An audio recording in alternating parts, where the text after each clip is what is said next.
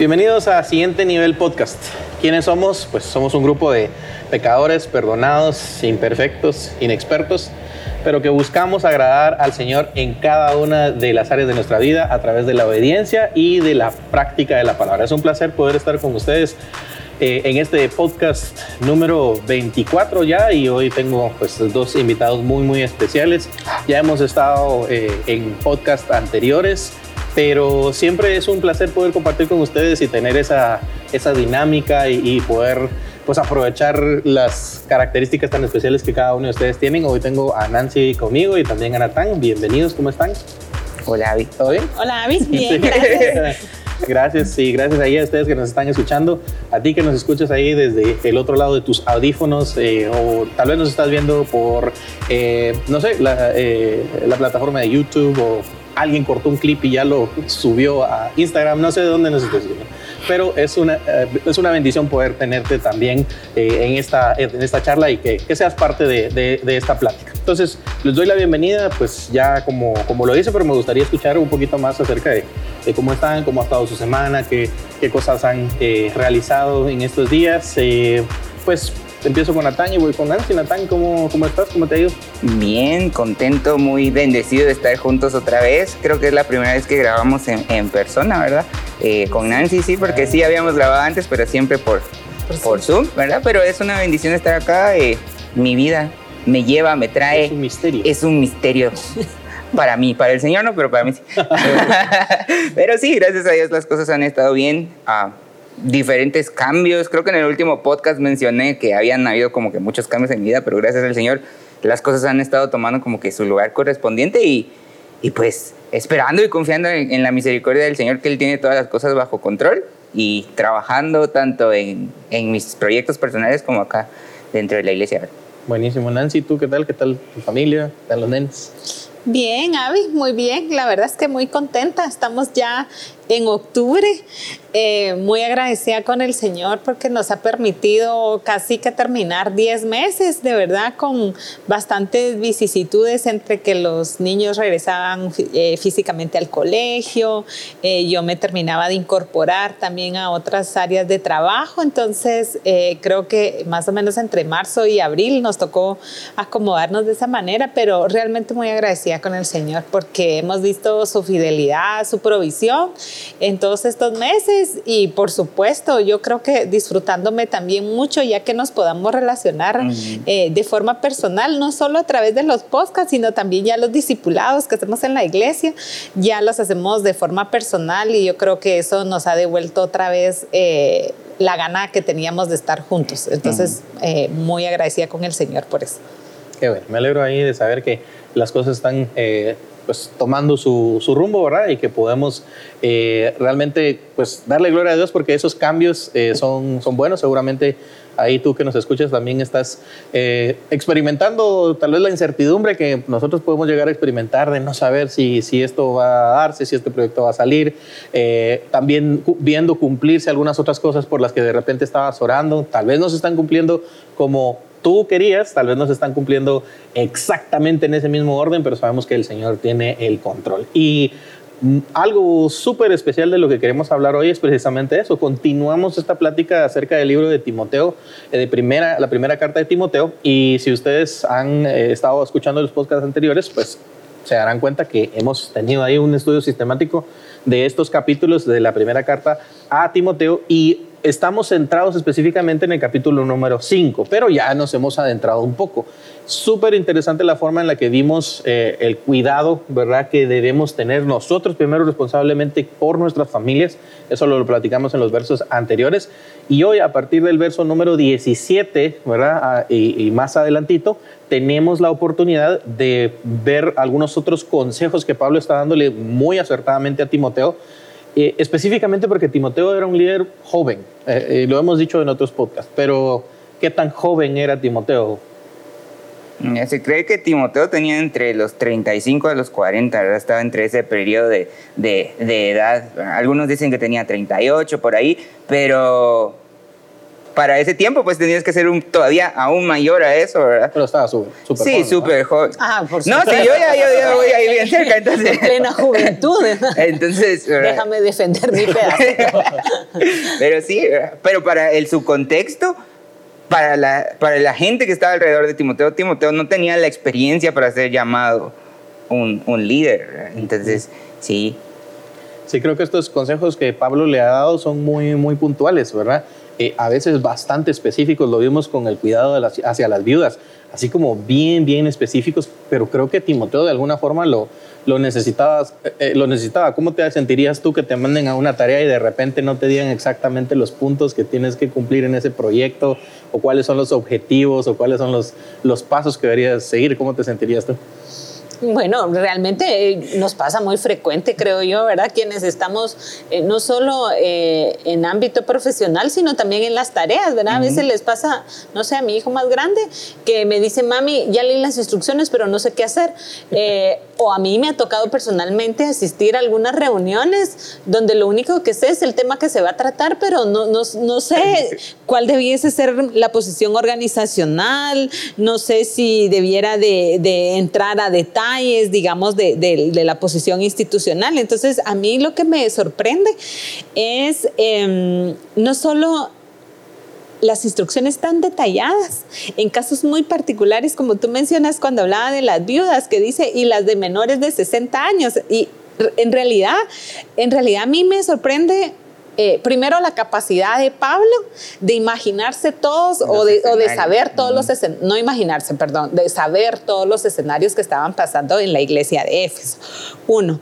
Dos, de la profundidad del conocimiento de Timoteo, porque sin lugar a dudas, eh, Pablo sabía de que tenía que, eh, digamos, tratar con personas mayores que él.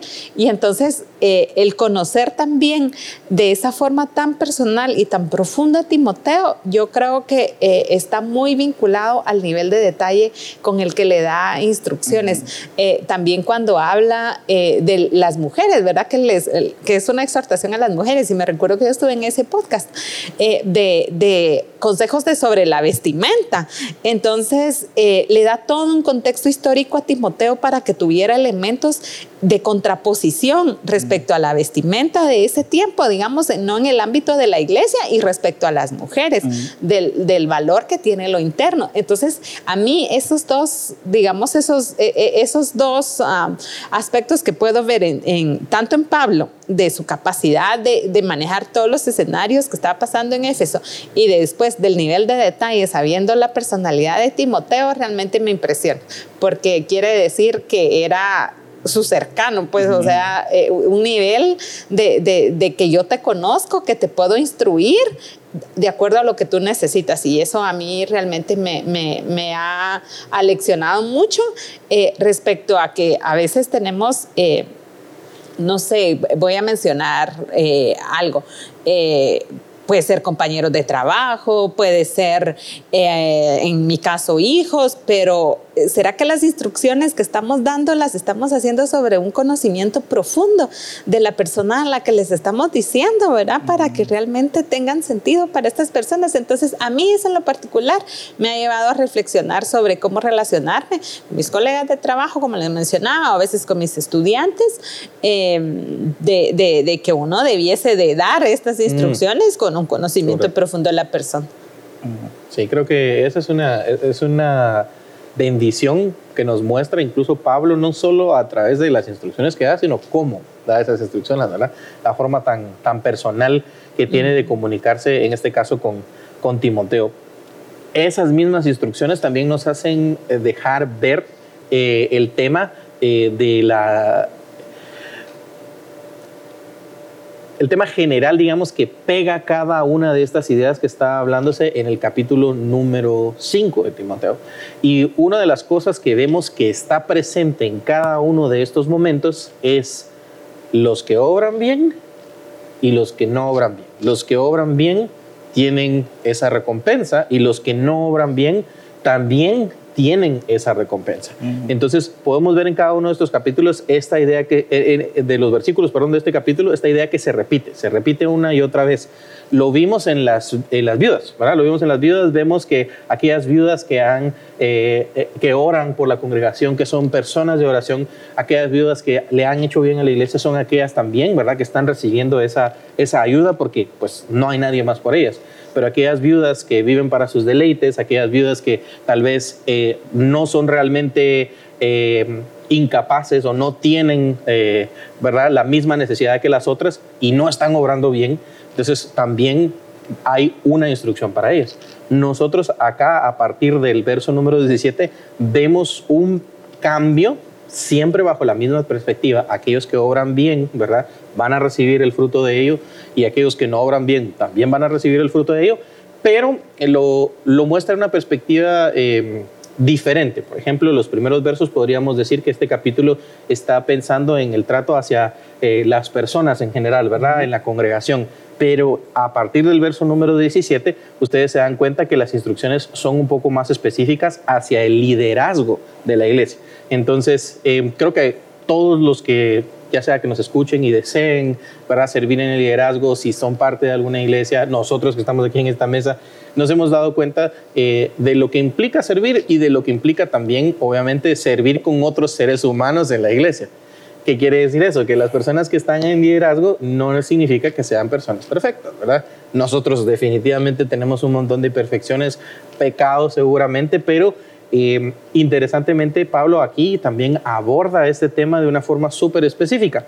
Veámoslo de, esta, de la, siguiente forma. Si gustan, lean conmigo el capítulo número 5 de Primera de Timoteo y esto eh, vamos a hacerlo a partir del verso número 17 hacia el verso número 20. Vamos a leer la versión tradicional eh, Reina Valera 60, pero vamos a estar haciendo algunas citas de algunas otras versiones para poder entenderlo también un poquito más claro. Dice, los ancianos que gobiernan bien ¿verdad? Sean tenidos por dignos de doble honor, mayormente los que trabajan en predicar y en enseñar. Pues la escritura dice, no pondrás bozal al buey que trilla y digno es el obrero de su salario. El verso número 19 dice, contra un anciano no admitas acusación, sino con dos o tres testigos. Verso 20, a los que persisten en pecar, repréndelos delante de todos para que los demás también teman. Verso 21 te encarezco delante de Dios y del Señor Jesucristo y de sus ángeles escogidos, que guardes estas cosas sin prejuicios, no haciendo nada con parcialidad.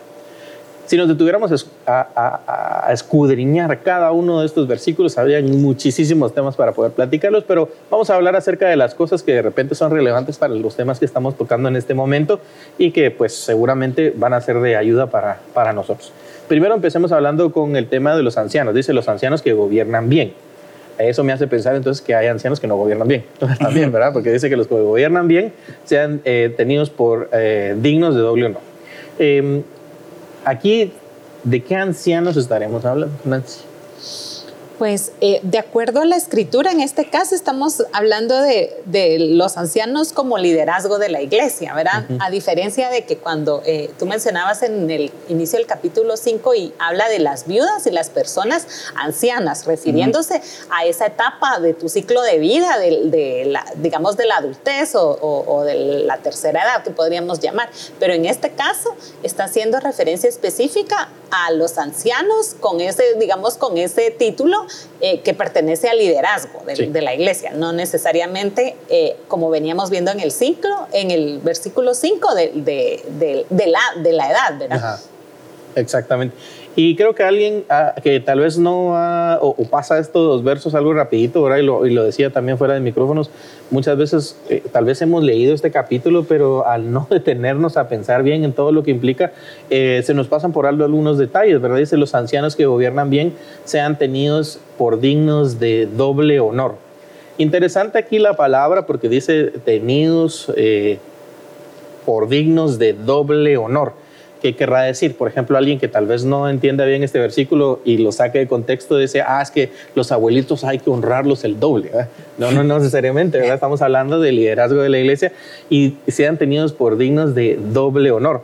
Aquí el tema del doble honor, ¿verdad? No sé si lo, lo recordarán, pero cuando hablaba acerca de las vidas, también hablaba acerca de, de, ese tema, ¿verdad? De honrar a las viudas, pero está hablando de sostenimiento económico. Entonces, esto puede generar polémica. ¿Por qué crees que puede generar polémica en el mundo cristiano hablar de que el liderazgo necesita o, o que el liderazgo es digno de doble honor? Hablando del sentido remunerado. Porque muchas veces uno entiende que la expresión honor ¿verdad? Tienen que ver más con, con, el respeto que yo le doy, ¿verdad? Y no porque no sea algo que, que se merezca, ¿verdad? Pero si ustedes piensan en la palabra honorario, ¿verdad? Que se asocia a, a, lo monetario, ¿verdad? ¿Por qué la palabra honor no puede eh, asociarse a, a, lo monetario, ¿verdad? Aquí está hablando de ese honor, ¿verdad? Sí tiene que recibir respeto, sí tiene que recibir, eh, ¿verdad? Esa, esa cualidad y tal vez no está hablando que les tengan que pagar el doble, pero sí se habla de que tienen que reconocerle de manera eh, económica, de alguna manera, al liderazgo. Y, y tal vez puede ser que, que cause polémica porque uh, si es una iglesia pequeña, tal vez diga, no tenemos el dinero para poder sostener a, a, nuestros líderes. Uh, si es una iglesia codo, ¿eh? no tenemos el, el, el, el, dinero o la Para capacidad. Los que nos escuchan fuera de Guatemala, codo significa tacaño. Tacaño. Pues. una iglesia tacaña, pues. Sí, ¿verdad? Entonces creo que eso puede causar molestia. Y porque de alguna forma uh, tal vez no han entendido que eso es una, una invitación que la misma palabra ha hecho a través del, de, del, del tiempo, ¿verdad? Que, que el que sirve al Señor es digno de recibir este tipo de honor. ¿verdad? Uh, lo dijo Jesús, se mencionó en el Antiguo Testamento, ¿verdad? Y han habido como diferentes circunstancias en donde este es un recordatorio que Pablo solo le está recordando a Timoteo. O sea, sí hay que hacerlo y sí es correcto hacerlo, ¿verdad? Entonces puede ser que cause esta como incomodidad en la gente porque tal vez la gente no lo sabe o no lo entiende, ¿verdad? Como decías hace hace un momento, ¿verdad? A veces uno se acerca a la escritura, pero no como o uno la lee mientras está en, el, en la prédica. Entonces, ya, ya vi el pasaje, ese, ese, verso yo ya lo leí, pero no te has detenido a, a realmente investigar, a ver, a profundizar más. Y cuando te das cuenta de eso, eh, o cuando ya te has acercado a la palabra, ¿por qué vas a objetar contra eso? ¿verdad? ¿O por qué va a causar polémica si la misma Biblia eh, te invita a hacerlo? Sí, creo que, creo que aquí es una cuestión más de tradicionalismo, ¿verdad? Tal vez como nosotros lo hemos aprendido, cómo se nos ha enseñado y que tal vez no hemos escudriñado la Biblia por nuestra cuenta y decimos, no, es que esto tiene que ser así de una forma eh, gratuita, ¿verdad? Pero creo que si alguien hace un buen trabajo, ¿verdad? Eh, debería de ser de alguna forma reconocido. Y en este caso, pues no está hablando de doble honor porque se le tenga que pagar el doble, ¿verdad? Sino simplemente dice que tenemos que poder reconocerlo de una, de una buena forma. Tú, tú Nancy, has estado en puestos de, de liderazgo, ¿verdad? Eh, ¿qué, ¿Crees que influye de alguna forma eh, el reconocer o no reconocerle a alguien cuando hace un buen trabajo? Sí, sí, yo, yo creo que sí. Eh, retomando lo que, lo que comentaba Natán, a mí particularmente me parece muy importante que Pablo da un valor eh, significativo a, a, a, citar las escrituras. O sea, él le está dando una, un, a mí, yo coincido mucho con Natán de que un recordatorio, no es que, que esta es una instrucción nueva, es un uh -huh. recordatorio, pero lo hace nuevamente eh, basado en las escrituras. Uh -huh. Quizá eh, tú mencionabas el tradicionalismo, es que eh, no hemos profundizado de que cuando Pablo hace este recordatorio a Timoteo, pues cita a Moisés y cita a Lucas tanto en el Antiguo como en el Nuevo Testamento. Eh, respecto a lo que tú preguntas, a mí me parece que eh, el esfuerzo, el que tú hagas eh, tus tareas con vocación, con minuciosidad, con entrega, eh, me parece que, que la, la, contraparte natural que todos esperamos es el reconocimiento a lo que hacemos, ¿verdad? Y, sobre todo, no, no, sé, en ámbito secular, pongámonos un poco en la vida práctica. Eh, quien hace todas sus tareas, ¿qué pasa? Pues tiene buenas notas, ¿va? O sea, e, esa es como nuestra dinámica, ni siquiera nos ponemos a, a, a, dudar de que, de que, ¿y será que si hago todas las tareas debiera merecer buenas notas? Eso, eso no, no está en nuestro, nuestro imaginario, ¿verdad? Uh -huh. otro, otro, voy a poner otro ejemplo de nuestra vida práctica. ¿Será que si me levanto temprano y hago, voy a lograr hacer todas mis tareas? Sí.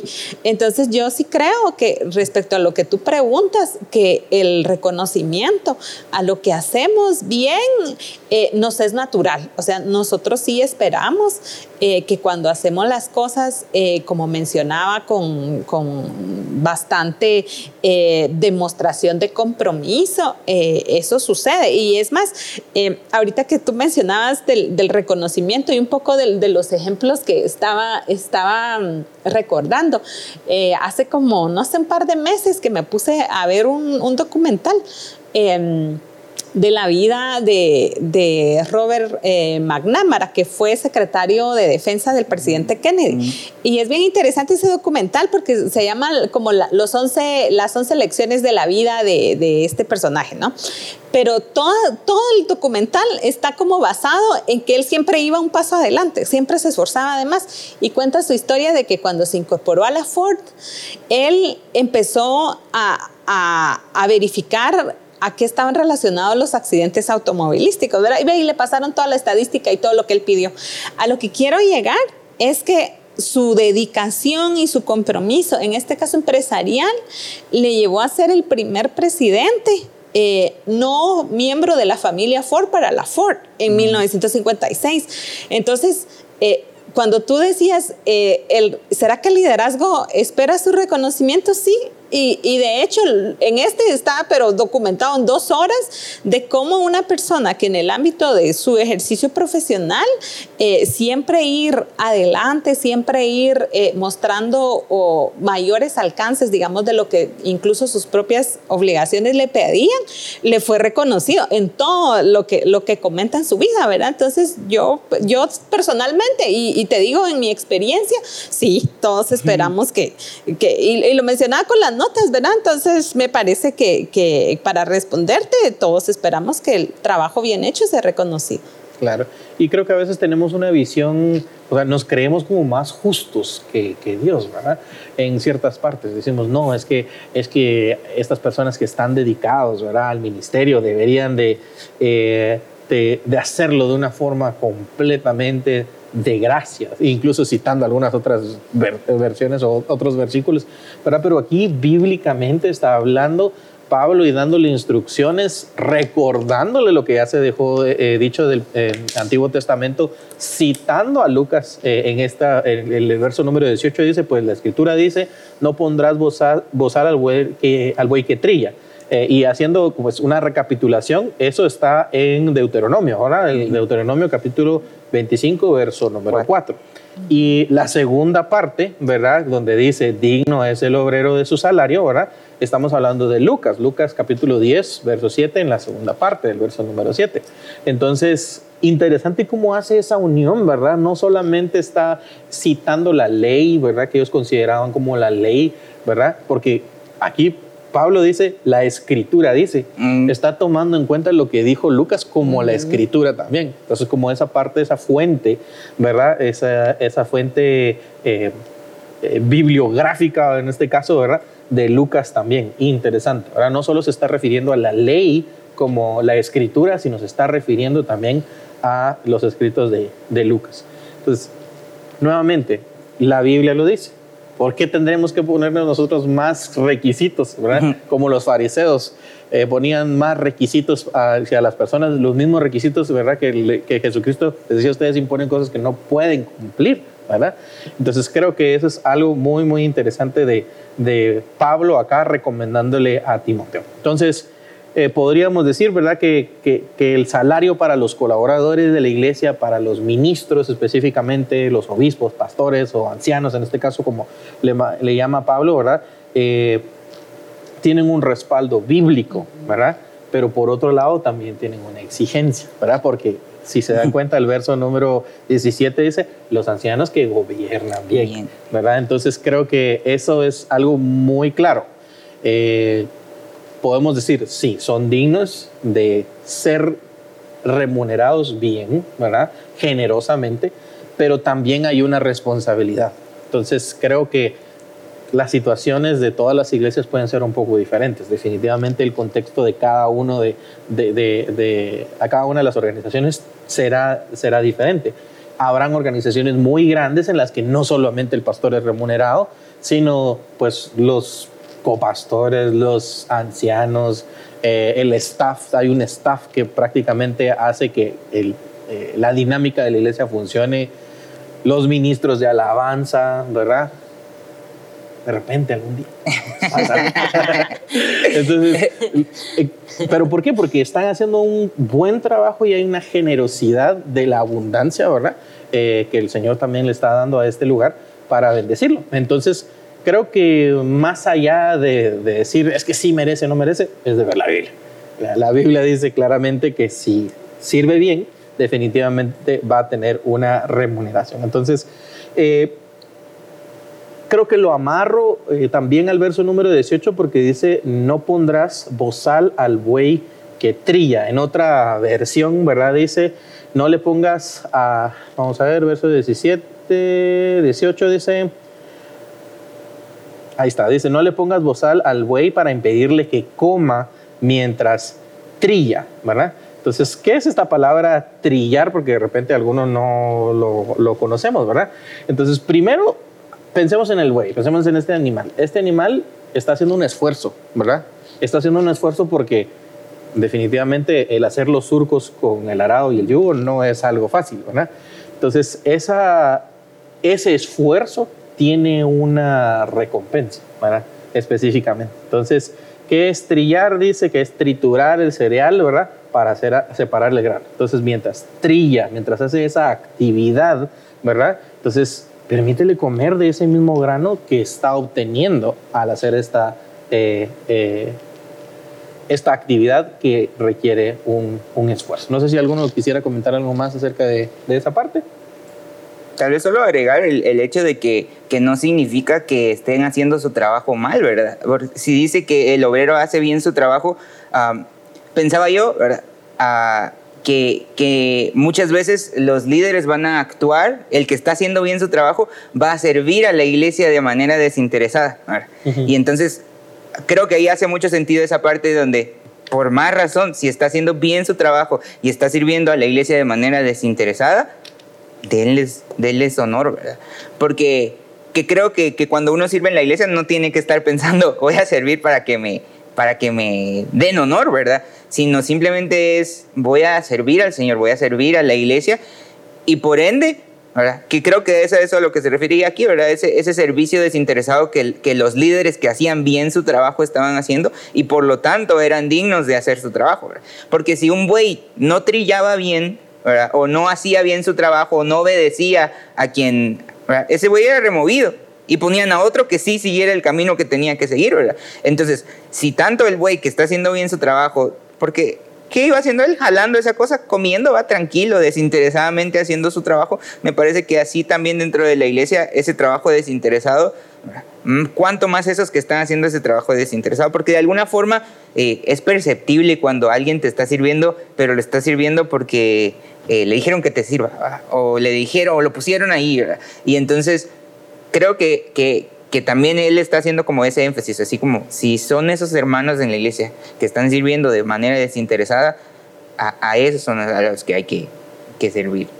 Y, y, darles el honor que se merecen. Uh -huh. Interesantemente, Pablo tampoco dejó fuera esas instrucciones porque eh, si somos curiosos y seguimos leyendo los, eh, los versos eh, a partir del 22 en adelante, uh -huh. también habla acerca de la forma en la que no debía precipitarse en nombrar a estas, a estas personas, ¿verdad? Eh, pero pues eso lo, lo veremos en, en su adelante. momento, más adelante. Eh, yo, yo, creo, Avi, que, que, también complementaría de que el, el por qué era importante eh, reconocer o que eh, los ancianos pudieran eh, suplir sus necesidades con los recursos de la iglesia. Es que tiene mucho sentido, porque tú en la medida en que has satisfecho tus necesidades, puedes seguir cuidando de los demás. Uh -huh. Entonces, eh, recordemos que esta era el, el inicio, digamos, de, de, del proceso de evangelización y del mensaje de, resurrección de Jesucristo, las primeras iglesias, uh -huh. donde incluso el contexto era de persecución.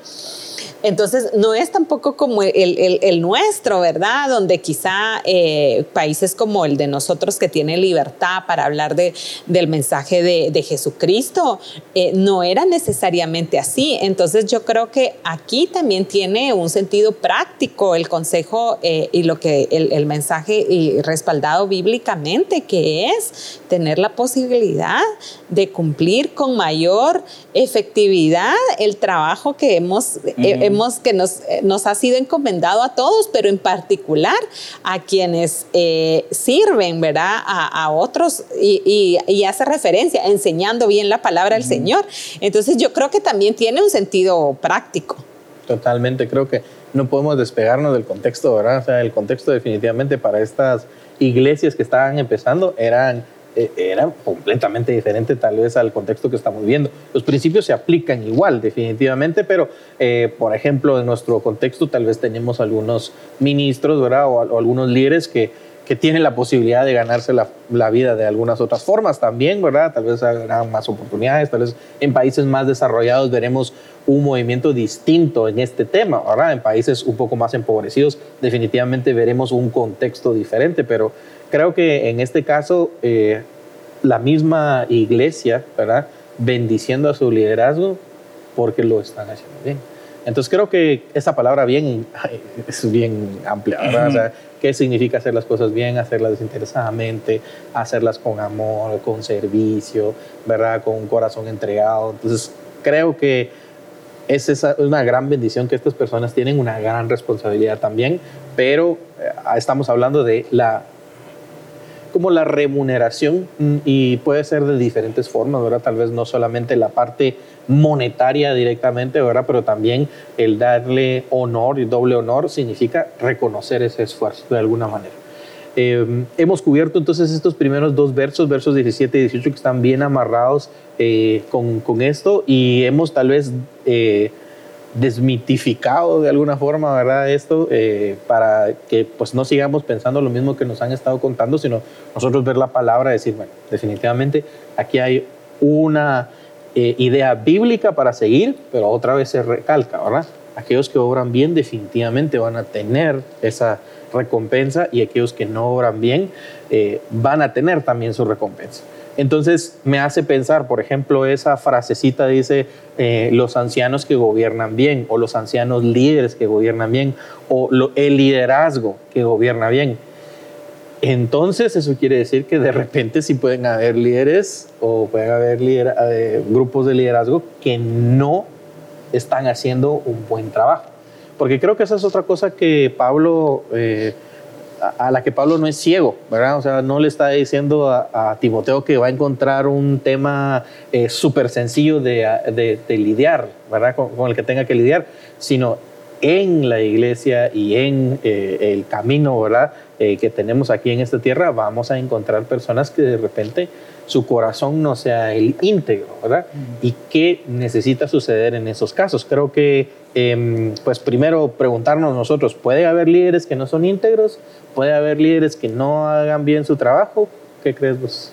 ¿Existe? Sí, no, no solo a la luz de la Biblia, sino sí, a veces uno se topa con personas, ¿verdad? Dentro de la iglesia que, que uno a veces se pregunta, pero está sirviendo al Señor ¿por qué tiene estas actitudes? Y en contraposición, a veces evalúo mi propia vida y, pero se supone que estoy sirviendo al Señor, ¿por qué tengo estas actitudes? ¿verdad? Porque definitivamente nadie está ah, como libre de, de, no poder fallar, ¿verdad? De cometer este tipo de errores o, o a veces estar parado del lado equivocado de, de hacer las cosas bien. Pero creo que también es una invitación a, a a poder hacer las cosas de manera correcta, pero de que hay personas dentro de la iglesia ¿verdad? que se supone o uno esperaría que, sirvan al Señor de, esta manera bien, pues sí, hay, hay, muchas personas. Y creo que por eso, en base a eso, va el, el, siguiente consejo allí, ¿verdad? Porque de repente pueden haber hasta habladurías de una persona y pueden empezarse a decir cosas de una persona y puede la gente empezar a generar una opinión de otra persona porque el liderazgo no está libre de, de este tipo de, de, acusaciones, ¿verdad? Y puede ser que un líder haya cometido un error una vez, ¿verdad? Y eso le bastó para que la gente hablara de él mucho más, ¿verdad? Y, y me gusta mucho la forma en la que ahí entendiendo eso, ¿verdad? que hay líderes que son buenos y líderes que son malos, que entre esos líderes buenos y malos a veces se van a despertar comentarios entre la gente que pueden perjudicar la vida de la iglesia, ¿verdad? Y, y qué se hace en, esos momentos, ¿verdad? Es, bien interesante el que Pablo sí estaba consciente de eso. Vas a tener liderazgo en tu iglesia que es buen liderazgo. Vas a tener liderazgo que es mal liderazgo. Y tenés que lidiar con ellos también. Y vas a tener buen liderazgo que a veces va a sufrir acusaciones. Y tenés que saber cómo cuidarlos a ellos en, en esos momentos también tocando este tema, Nancy, siempre de, liderazgo, eh, ¿verdad? Y aquí habla específicamente del verso 19 contra un anciano, es decir, un pastor, un líder, ¿verdad? Un obispo, dice, no admitas acusación sino con dos o tres testigos. Eh, ya dejamos en claro que nuestra misma humanidad eh, prácticamente nos contesta la pregunta, ¿verdad? ¿Va a haber liderazgo o van a haber líderes que no sean íntegros? Pues seguro sí, ¿verdad? Porque siguen siendo humanos, no han sido Glorificados. glorificados, ¿verdad? Eh, eh, pero sí, esto va a seguir sucediendo. ¿Por qué crees que tal vez acá Pablo está siendo eh, tan específico otra vez en la forma de lidiar con este problema? Mira, yo, yo pienso que le da nuevamente instrucciones precisas, primero porque le invita a actuar para proteger a la iglesia en su rol de, que dirige la iglesia de Éfeso. Entonces, en algunos casos que se presentan eh, ahí en, esos versículos específicamente, em, en el versículo 19, es porque eh, Timoteo no podía, digamos, eh, hacer oídos sordos cuando sucedía alguna acusación eh, frente a un anciano líder. Entonces, eh, lo que hace nuevamente eh, Pablo es remitirle a un procedimiento que ya está establecido en la misma escritura que está en, en Mateo 18 del 15 al 20 están todos los detalles, que parece, eh, parece más bien como, como un, son cinco versículos como de procesales, ¿verdad? De, quienes son abogados, eh, pues entenderían esto bien, porque dice paso uno, paso dos, ¿no? Que habría que, que hacerse. Entonces, yo pienso que le da instrucciones precisas porque porque Timoteo va a tener que actuar y entonces tiene que actuar con sabiduría. Eh, y por eso le dice que cuando se presenten acusaciones debiesen de estar confirmadas por dos testigos, ¿verdad? Mínimamente. Y nuevamente lo que hace Pablo es proteger a quienes están en posición de liderazgo y es muy probable también que sean juzgados, eh, como diríamos en nuestro país, espuriamente, ¿verdad? O sea, sin fundamento. Entonces le dice, bueno, no, tienen que cumplir estos requisitos, que alguna acusación tiene que estar eh, refrendada por dos testigos. Y después de que se cumple, digamos, este requisito, le, le dice entonces qué hay que hacer. Y si no hace caso, entonces eh, repréndelo frente a la comunidad. Em, pero el, el, detalle en realidad de, todos estos, de, de todas estas uh, instrucciones que le da Pablo, yo me fui a, a revisar eh, Mateo y por lo menos tiene cuatro pasos. Tal vez eh, quien es más minucioso le podría encontrar más, pero yo por lo menos cuatro. Y le dice, paso uno, habla con él a solas, ¿verdad? Siempre que ha encontrado a alguien eh, no, no haciendo bien, digamos, su servicio al Señor, habla con él a solas y hazle reconocer su falta. Paso uno. Paso dos, si no te hace caso, llama uno a dos o más personas de testigo para hacer valor su testimonio, ¿verdad? Que, y precisamente para que después no se vuelva un tema de tu palabra contra mi palabra y que sea infructuoso realmente, porque eso hay que cuidarse mucho, que, que este, este tipo de situaciones sea infructuoso para la iglesia. Y después dice, si no hace caso, díselo a la comunidad. Esto paso tres y paso cuatro, si no hace caso, entonces habrá de considerarlo, ajá, como un pagano. O sea, prácticamente ya out. Bye. Bye. Entonces, eh, yo creo que eh, a tu pregunta es, ¿por qué le da instrucciones tan precisas? Porque va a tener que actuar.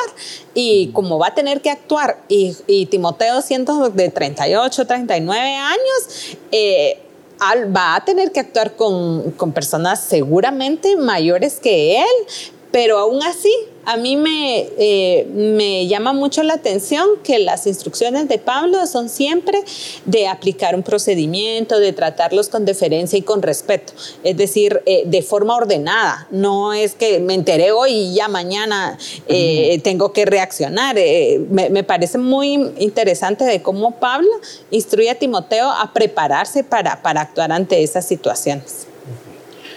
Y, claro, creo que esto es consecuencia de que definitivamente estando en el liderazgo, eh, pues muchas más personas van a estar molestas, ¿verdad? Que, que, uno les diga qué hacer o qué no hacer o de repente dar alguna instrucción.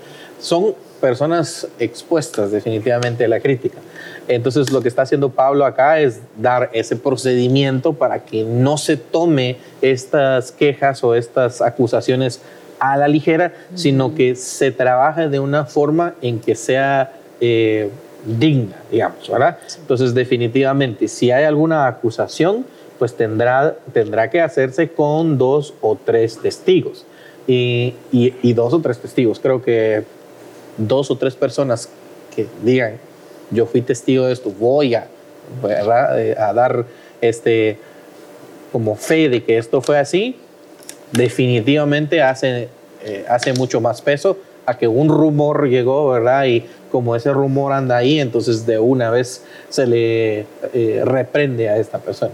Tampoco se pueden ir a los extremos, ¿verdad? Entonces ah, yo leía que en la Edad Media, ¿verdad? La iglesia este, romana con tal de proteger a sus obispos por algunas faltas eh, que había cometido, lo que habían impuesto es que si alguien tenía alguna queja contra algún obispo, tenían que llevar 72 testigos. Entonces, obviamente, encubriendo, ahora, porque creo que, que, no puede haber ni una ni otra. Eso, esto es, es el balance al que está llegando Pablo aquí con Timoteo, ¿verdad? Definitivamente tiene que haber eh, doble honor y tiene que haber eh, gracia para con los ancianos, con los líderes, eh, si hay alguna eh, acusación, ¿verdad? Eh, entonces que deba ser bien fundamentada, pero si hay que reprender, entonces hay que hacerlo, ¿verdad? Que eso es lo que está hablando el verso número 20, dice, ¿verdad? A los que persisten en pecar, después de todo ese proceso que Nancy ya nos estaba explicando que pudimos ver en Mateo. ¿Cuál es la cita de Mateo? Mateo 18, del 15 al 20, están detallados todos. Entonces, estos cinco versículos, ¿verdad? Como contienen estos pasos. Y después de que se hizo esto y hay alguien que insiste en pecar, ¿verdad? Eh, dice, repréndelos delante de todos para que los demás también teman, ¿verdad? Entonces, en este caso creo que vale la pena tal vez hacer algunos comentarios respecto a, esto, ¿verdad? Eh, no solamente, porque, porque a veces eso pasa, no, no, no me dejará mentir que en las iglesias a veces la gente a lo que le teme es a la humillación pública, no es al pecado en sí que, cometieron, ¿verdad? Y, y, el arrepentimiento que debe ser inmediato, ¿verdad? Eh, obviamente primero con Dios y luego con las personas a las que se ha ofendido, ¿verdad? Eh, a lo que se le teme es a la humillación pública. Y creo que hemos de alguna forma distorsionado esto eh, de tal manera en la que la gente simplemente se ha vuelto más pilas en ser hipócrita, ¿verdad? Eh, o nos hemos vuelto en algunos casos, ¿verdad? No queremos contar lo que ha sucedido, no queremos ser expuestos porque me preocupa la humillación, la humillación pública. Entonces, eh, en este sentido, creo que hay de repente fallas en tanto en la forma en la que el liderazgo a veces lidia con esto en las iglesias y cómo nosotros lo estamos viendo, ¿verdad? Porque si nosotros estamos viendo el pecar, ¿verdad? Estemos o no estemos en liderazgo, ¿verdad? Eh, si estamos viéndolo como que no me descubran, ¿verdad? No es, he cometido un pecado contra Dios y necesito estar a cuentas con Él, sino es mientras no me descubran, no ha pasado nada, ¿verdad? Entonces, eso es, es, doloroso, ¿verdad? Es doloroso que suceda, pero por otro lado también se ha utilizado como una herramienta de humillación en algunos lugares, ¿verdad? Eh, de forma en la que no se está cumpliendo el propósito bíblico, que el propósito bíblico era ganar de nuevo a nuestro hermano, era restaurarlo, ¿verdad? Y lo que sucede muchas veces es que no hay ni siquiera una intención de restauración. Entonces, eh, ¿A qué se referirá este o, con qué propósito vendría esta reprimenda eh, en público, Jesús? Mm. Y pienso que, que esa reprimenda en público, ¿verdad? Eh, si vemos los pasos de, de, Mateo, ¿verdad? Tal vez ese es un punto al que como líder uno no tendría que esperar llegar, ¿verdad? Uno quisiera que las cosas se resolvieran en el punto uno. Me acerco a ti, hablamos y, y, pues yo confío en el Señor que las cosas se van a restaurar, pero si llegan a ese punto, ¿verdad? Yo creo que es una, una cuestión de que la gente entienda el, o que teman en cuanto a el que hay que respetar al Señor, ¿verdad? Y que el Señor merece respeto más allá de que hay mi humillación, es respetar la soberanía del Señor y también el dejarle entender a la iglesia que hay esperanza en la corrección. Ahora, si, si vamos a Gálatas, eh, el 6.1, el verso dice, hermanos, es posible que alguno de ustedes caiga en la trampa del pecado, pero ustedes que son guiados por el Espíritu, ¿verdad? Si, si entendemos esto, ¿verdad? ustedes que hicieron todos los pasos que habla Mateo, Acérquense a Él y ayúdenle a corregir su, er-, su, error. Pero ojo, háganlo con humildad, pues ustedes también pueden caer en la tentación. Y ahí eh, Alta 6 en, sus primeros siete versos o primeros diez versos habla de cómo ayudarnos los unos a los otros, ¿verdad? Pero a mí me llama la atención esa parte. Acérquese a Él y ayude a corregir, ¿verdad? Uno oye la palabra corrección, ¿verdad? ¿Y qué es corregir? Cambiar algo que estaba mal por algo que está bien. No habla de humillación, ¿verdad? No habla de de, de castigo, de destrucción. De, de destrucción, ¿verdad? Sino habla de, de ayuda. Ayúdense a corregir. Entonces, hermano, yo sé que esto no está bien. ¿Cómo lo cambiamos? ¿Cómo? Y era una forma para dejarle saber a la iglesia así como, bueno, si ustedes también están viviendo algo como esto, este es un ejemplo de que puede haber cambios, ¿verdad? De que el Señor puede obrar en ustedes. Yo lo veo de esa forma, más allá de que, ay, qué temor el, el que mi, mi pecado quede expuesto, es es una bendición el saber que hay hermanos que han pasado por las mismas circunstancias que yo he pasado y el Señor ha sido poderoso para restaurar con la ayuda de la iglesia, ¿verdad? Con la ayuda del liderazgo. Entonces, si yo veo esos ejemplos, yo puedo entender que sí mi pecado tiene que ser condenado porque nada aprueba el pecado, pero también yo puedo descansar eh, en que el Señor tiene misericordia de mí. ¿verdad? Si no está dispuesto a cambiar es porque no he conocido al Señor, ¿verdad? Y, es lo que decía el versículo de Mateo, son paganos, ¿verdad? no conocen del Señor si realmente alguien persiste en su pecado. Pero si alguien ha conocido al Señor y, llega a este punto de exposición, por decirlo así, no es para hacerle su vida miserable, ¿verdad? sino es para dejarle saber, hermano, hay esperanza, ¿verdad? Y, y podemos corregir. ¿Qué es eso, verdad? Uno piensa que la corrección es o uno oye corrección y lo asocia con un término malo. ¿verdad? No sé si es por la cultura de nosotros, ¿verdad? Pero uno oye corrección y uno piensa inmediatamente la corrección es algo malo, no es algo bueno. Sin embargo, cuando uno entiende lo que la corrección implica, te das cuenta de que, que incluso ser corregido muchas veces te trae una bendición muy grande, ¿verdad? O que alguien se tome la molestia de acercarse a vos y decirte, eso que hiciste no está bien, deberías de hacerlo de esta manera te hace crecer espiritualmente, te hace crecer como persona, pero es algo que no nos gusta. ¿Por qué? Pero pienso que es porque hemos asociado que la palabra corrección es, es algo malo. Cuando, cuando aquí a la luz de la Biblia veo yo aquí ¿verdad? que la corrección es para mejora, ¿verdad? para santificación en el caso espiritual, si uno recibe una corrección, es para parecerte más a Cristo, porque no sos no, no has llegado a la medida del varón perfecto, entonces necesitas la corrección. Entonces pienso eso, que la forma en la que eh, se daba este, eh, llevarlo a este punto público, no era para humillación de, la, de, la, de los hermanos, ¿verdad? Sino, y ese temor del que para que, que la iglesia esté atenta de eso, ¿verdad? No era así como para que se asusten, ¿verdad? Sino para que entiendan eh, que el temor a Jehová, ¿verdad? El respeto al Señor trae beneficios y trae esperanza también. Entonces yo, yo lo veo de esa, de esa manera. Creo que no podemos negar que definitivamente en ese proceso de cambio eh, hay, hay, un proceso de, eh, de tristeza, de, también de, de, alguna forma, si te trae a humildad a vos que, que fallaste, ¿verdad? Definitivamente pero es esa tristeza que, que, llama a un arrepentimiento, ¿verdad? Porque claro, eh, lágrimas de cocodrilo y fingir un arrepentimiento, pues alguien lo podrá hacer, pero si no hay cambios detrás, definitivamente no, no ha sucedido nada, ¿verdad? Eh, puede decir, no, sí, me arrepiento, sí, eh, delante de la iglesia reconozco que cometí un error y me arrepiento, pero si no hay un cambio, pues casi que está en el mismo, en el mismo peldaño que aquellos que fueron necios y, abiertamente dijeron que no aceptaban la, corrección, ¿verdad? Entonces creo que, eh, creo que definitivamente no vamos a decir a qué chilero llegar a esto, ¿verdad? pero sí creo que sí siempre siembra esperanza, como decía Natán. Entonces, Nancy, desde ese punto de vista, y, también pues retomando la pregunta que le, que le hacía Natán y entendiendo que este tema eh, no es una corrección para destrucción, sino para eh, construcción de la vida de los demás. Em, no sé si tienes algún comentario personal respecto a, la forma en la que Pablo está tratando esto. Eh, pues nada más que destacar la importancia de la restauración de los ancianos líderes, ¿verdad? En realidad de todos, pero el, nivel de influencia que tiene un anciano líder para el cuidado de la iglesia es muy importante. Eh, todos...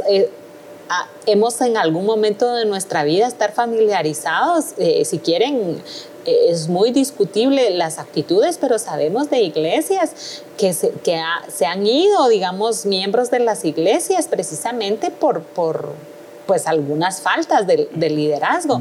Entonces, a mí me parece que, eh, que en este sentido, eh, esa esperanza que menciona Natán y más de restauración de tu liderazgo es realmente muy poderoso para, para el crecimiento de la iglesia, no, solo, no solo en términos espirituales, sino también en términos de adherir más personas al mensaje y al conocimiento de, de, Jesucristo. Entonces, eh, yo lo, lo complementaría eh, mencionando la esperanza, pero además eh, eh, muy importante de hablando del liderazgo. Entonces, ¿qué, es lo que se viene mencionando en el versículo 19? Creo que sí, completamente, ¿verdad? O sea, Pablo aquí está atacando los problemas específicamente del liderazgo y creo que también este es un ejemplo de cómo pueden ser restauradas las personas en la congregación, pero definitivamente tiene que haber un liderazgo fiel, y encauzado primero, ¿verdad? Para poder dar ese ejemplo de cómo se está, eh, cómo se va a manejar este tipo de situaciones con, eh, la, eh, con las personas, ¿verdad? Ya en la iglesia.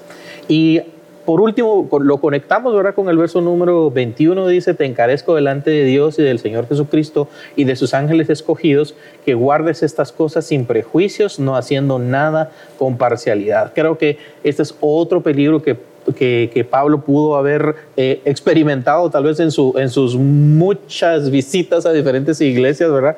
Y dice, delante de Dios, de los ángeles escogidos, de Jesucristo, te encargo que hagas todo esto sin tomar partido ni preferencias. ¿Por qué? Porque definitivamente puede ser que, que, que tal vez la corrección a veces uno sienta, no, es que aquel es mi cuate, ¿verdad? O no, es que no crecimos juntos con tal persona, eh, o no, pues no lo hagamos público, hagamos, hagámoslo de otra forma, ¿verdad?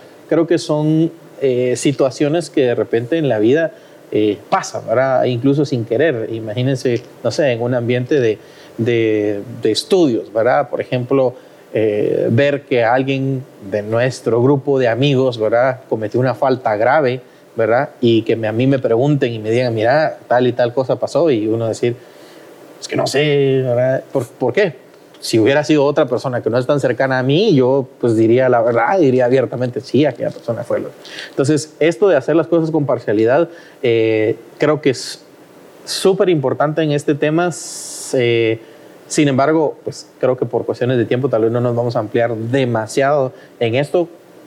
Escuchen eh, eh, nuestro siguiente nivel live, tal vez vamos a poder eh, ampliar un poquito más de esto y para los que se están reuniendo con nosotros en eh, la iglesia para nuestros servicios de Hangouts, también los animamos a que puedan venir para poder platicar un poco más de, de, estos temas. Entonces, recapitulando lo que hemos visto y las advertencias que Pablo ha estado dando en estos versículos del verso 17 al, al versículo 21, ¿verdad? Hay diferentes cosas que nosotros necesitamos tomar en cuenta eh, primero vemos que es aplicado al liderazgo, definitivamente, pero también entendemos que esto es una forma en la que Timoteo puede empezar a lidiar con estas cosas en eh, esta, esta misma congregación. ¿Cuáles son algunos de los, eh, algunas de las funciones del liderazgo, ¿verdad? Esto lo podemos ver en 1 Pedro capítulo 5, 1 y, eh, del verso 1 al 3, ¿verdad? Dice, ruego a los ancianos que están entre vosotros y yo ancianos también con ellos, testigo de los padecimientos de Cristo, que soy también participante de la gloria revelada y que dice aquí, apacentad la grey de Dios que está entre vosotros, cuidando de ella no por fuerza, sino voluntariamente, no por ganancia deshonesta, sino con ánimo pronto, no como teniendo señorío sobre los que están a vuestro cuidado, sino siendo ejemplos de la grey. Entonces aquí les da a todos los que están en liderazgo un ejemplo de cómo deberían de servir a la congregación, ¿verdad? Y si estás en esa situación, tú que nos escuchas, de servicio a la congregación, eh, si nosotros llegamos a estar en una posición de servicio a la congregación, definitivamente podemos tomar en cuenta todos estos pasos, entender cuál es la voluntad del Señor para nosotros y tomar en cuenta estas advertencias. Creo que hemos aprendido mucho de las formas en las que Timoteo está siendo instruido, a nosotros nos instruye también. Entonces, ya conociendo todas estas cuestiones y conociendo también que a la congregación que servimos es de Dios, no nuestra, ¿verdad? Porque dice apacentar la grey de Dios, no es lo que nosotros vamos a imponer en nuestro pensamiento ni la cobertura, entre comillas, ¿verdad? Que tiene el ministerio tal o tal, no, es la grey de Dios la que nosotros estamos sirviendo, ¿verdad? Em, ¿Qué pensamientos finales tendrías, Natán? Y luego voy con Nancy acerca de todo lo que hemos visto, eh, ¿qué, ¿qué, ha tocado tu corazón y con qué te vas esta semana? A mí realmente me bendijo mucho el verso 21. Esa parte donde dice, te encarezco delante del Dios y del Señor Jesucristo y de sus ángeles escogidos, que guardes estas cosas sin prejuicios, no haciendo nada con parcialidad. porque aquí enlazamos lo que habíamos estado hablando antes de, de los ver, en los versos anteriores, ¿verdad? Cuando el cuidado de, los, de las viudas, de los ancianos mayores, ¿verdad? Pero también el cuidado dentro de la iglesia. Pero esa parte te, te encarezco, ¿verdad? ¿Qué, palabra tan fuerte esa es porque como te lo estoy poniendo aquí enfrente de tu cara para que lo hagas, ¿verdad? Es para que no lo perdas de vista aquí delante de ti, delante de Dios, delante de, de Jesucristo y los ángeles como, como la gran nube de testigos, ¿verdad? Estas son las cosas que tenés que hacer, ¿verdad? En esto consiste como que, la verdadera espiritualidad, si hacemos como retroceso a todas esas cosas que se han hablado en el libro de Timoteo, ¿verdad? Y esas ideas todas locas que habían en el, en el momento en el que Timoteo vivía, que, que, nada de esto debería de ser tomado a la ligera, ¿verdad? Y muchas veces eh, como cristianos tomamos la escritura a la ligera, ¿verdad? Nos acercamos a la palabra y solo la vemos, pero no nos acercamos conscientemente y no entendemos que esto es algo que no puede tomarse con ligereza, ¿verdad? El cuidado de, de la congregación, como mencionabas, ¿verdad? Es algo que no puede tomarse a la, ligereza. Y, y, por ejemplo, aquellos que tenemos personas bajo nuestro cargo, el cuidado de nuestros mismos líderes no debe ser algo tomado a la, a la, a la ligereza, ¿verdad? Porque... Eh, es algo que el Señor nos pide y es nuestra responsabilidad. Ya no solo es una responsabilidad de Timoteo, sino es una responsabilidad que nosotros hemos recibido. ¿verdad? Y, y estamos delante del Señor ah, pidiéndole su dirección para poder hacerlo bien, ¿verdad? Muchas gracias, Natán. Un gusto tenerte en la plática de hoy también. Nancy, ¿cuál sería tu, el pensamiento con el que te vas hoy? Em, yo creo que recibimos como muchas, eh, muchas buenas ideas y prácticas para quienes nos desenvolvemos en relacionamiento con otros. Em, me parece que el, reto de actuar sin parcialidad es, ese, es del día a día. Eh, quienes somos papás, el día a día, si tenemos más de un hijo. Eh, quienes tenemos compañeros de trabajo, igual un reto del día a día eh, de, poder ser justos en nuestras apreciaciones em, en nuestra forma de conducirnos y ya trayéndolo a lo que revisamos, los versículos que revisamos hoy, eh, tanto, tanto el versículo 17 como el 19 que habla del, digamos, del, de la iglesia que debe de honrar y proteger a sus ancianos que dan buen servicio a la iglesia, pero además cuando habla de un procedimiento, para mí es que cobra sentido si tú lo haces objetivamente. Eh, te dice, aquí está cómo debes de, actuar ante una situación de esta naturaleza, pero cómo lo hagas tú de qué hay en tu interior cuando tú aplicas esto, me parece que, que realmente es donde está el desafío que Pablo pone en Timoteo. Y, y es más, yo, yo me fui un poquito a, a los siguientes versículos, yo imagino que va a estar en el próximo podcast, pero en el versículo 22 cierra con broche de oro y le dice, y tú mantente puro. O sea, haz todo lo que aquí te digo y puede pasar esto, pero tú mantente puro. Eh, para decir eh, nuevamente, predica con el ejemplo, eh, porque él era quien, quien, quien lideraba la iglesia de Éfeso. Entonces, yo me quedo con esa parte de desafío personal en todo lo que hagamos, hagámoslo sin parcialidad. Y, y, un segundo mensaje que lo dije al inicio en la introducción es esa posibilidad que tal vez tenemos de alguien con quien eh, conocer su interior a tal punto que le podemos instruir en su vida, que podemos compartir con ese nivel de detalle, sabiendo sus fortalezas y debilidades, porque en los otros versículos hasta le da consejos prácticos de vida, ¿verdad?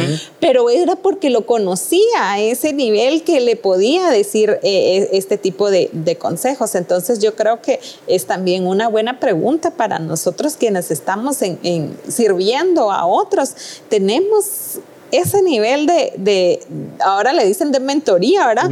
Pero eh, yo creo que es más, más anglosajón, pero no sé, eh, pero ese, ese nivel de, de, empatía, de relacionamiento que nos llevaría a tener una relación entre Pablo y Timoteo. Yo me he estado preguntando, ¿será que yo tengo un mi Pablo y un mi Timoteo?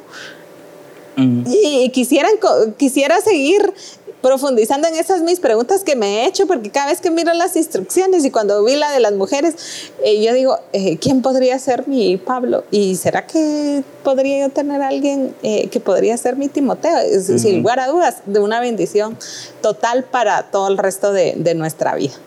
Muchas gracias, muchas gracias Nancy también por estar aquí con, con nosotros y para nosotros es un privilegio poder hablar de estas cosas. Definitivamente podemos entender esto como una instrucción eh, inmediata que Pablo le estaba dando a Timoteo para su contexto, pero entendemos que la trascendencia de estas palabras eh, todavía nos aplican a nosotros. Nosotros podemos también de repente eh, ser parte de un liderazgo y si no lo somos ahorita, nos estaremos tal vez uniendo más adelante.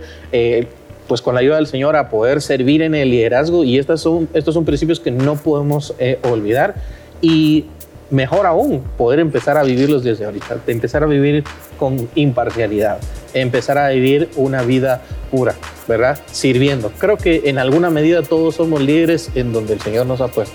En nuestra casa somos líderes con el ejemplo, ¿verdad?